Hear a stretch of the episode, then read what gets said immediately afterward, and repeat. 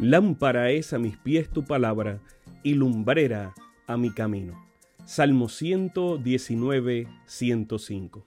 Que el Dios de los cielos bendiga tu vida en este momento junto a tus seres amados. Bienvenidos a un espacio de inspiración bíblica donde su corazón será lleno de esperanza. Como un regalo de la Iglesia Adventista del Séptimo Día de King, Texas, compartimos la lectura devocional para adultos correspondiente a este bendecido día. Pablo, reavivado por una pasión. Autor, Pastor Bruno Razo.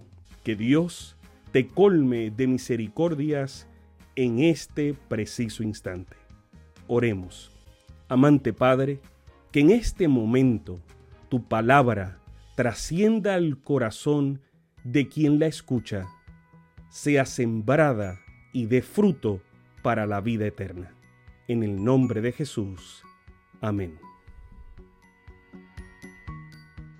Hoy, 20 de octubre, nuestra matutina lleva como título Parcialidad Cero y está basada en Primera de Timoteo 5:21, que nos dice, no haciendo nada con parcialidad. ¿Qué significa hacer algo con parcialidad?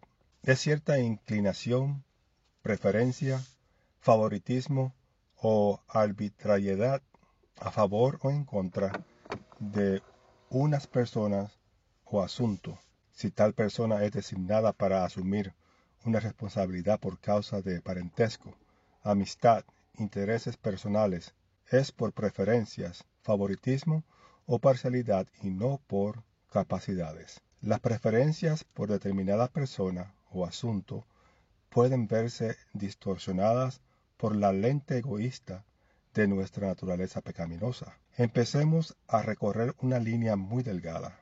Puede parecer que hice lo correcto, pero la motivación no fue adecuada. Entonces, ¿cuál es el camino más seguro? Necesitamos purificar nuestros corazones.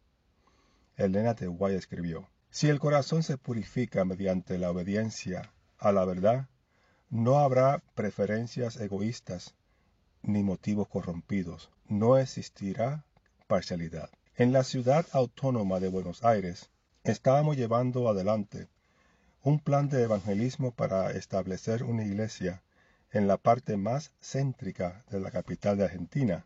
Planificamos cuatro turnos diarios de predicación por tres meses para llegar a más personas. Héctor, un contador graduado de Harvard, comenzó a asistir a las conferencias. Recibió los estudios bíblicos y junto con su esposa Adita fueron bautizados. Con el tiempo los dos se transformaron en líderes de la nueva iglesia. Hoy descansan en la bendita esperanza. Un día, Héctor nos contó cómo fue la primera vez que tuvo contacto con nosotros.